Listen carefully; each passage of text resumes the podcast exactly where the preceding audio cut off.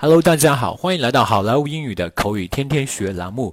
昨天因为呃，小编有点感觉到太累了，太不舒服了，所以没有更新。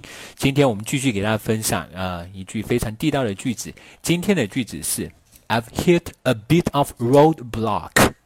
I've hit a bit of roadblock. I've hit a bit of roadblock.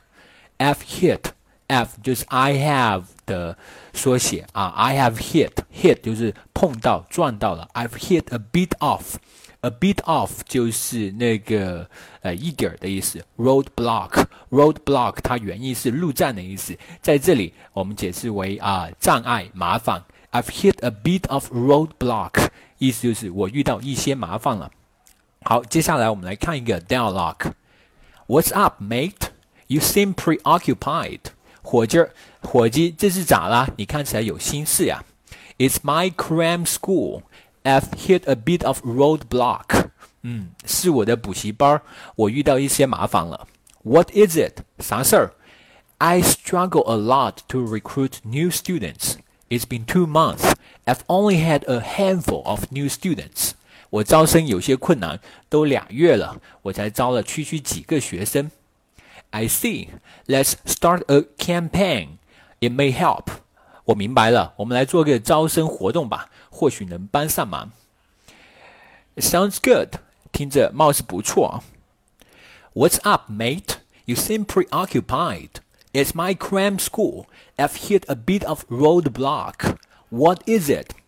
I struggle a lot to recruit new students. It's been two months. I've had I've only had a handful of new students. I see. Let's start a new campaign. It may help. Sounds good. 好，接下来我们跟大家说一下刚刚这么一个 dialogue 当中出现的一个 new vocabulary。第一个词 mate，mate 在文中的意思是老兄啊兄弟的意思。第二个单词 preoccupy，preoccupied。好，这个词它是一个形容词，心事重重的。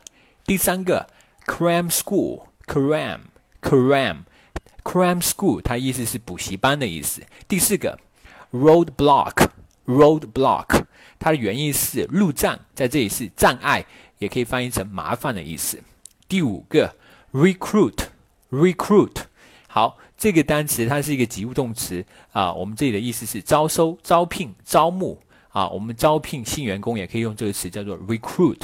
好，第六个 handful，handful，它是个形容词，意思是少量的、少数的。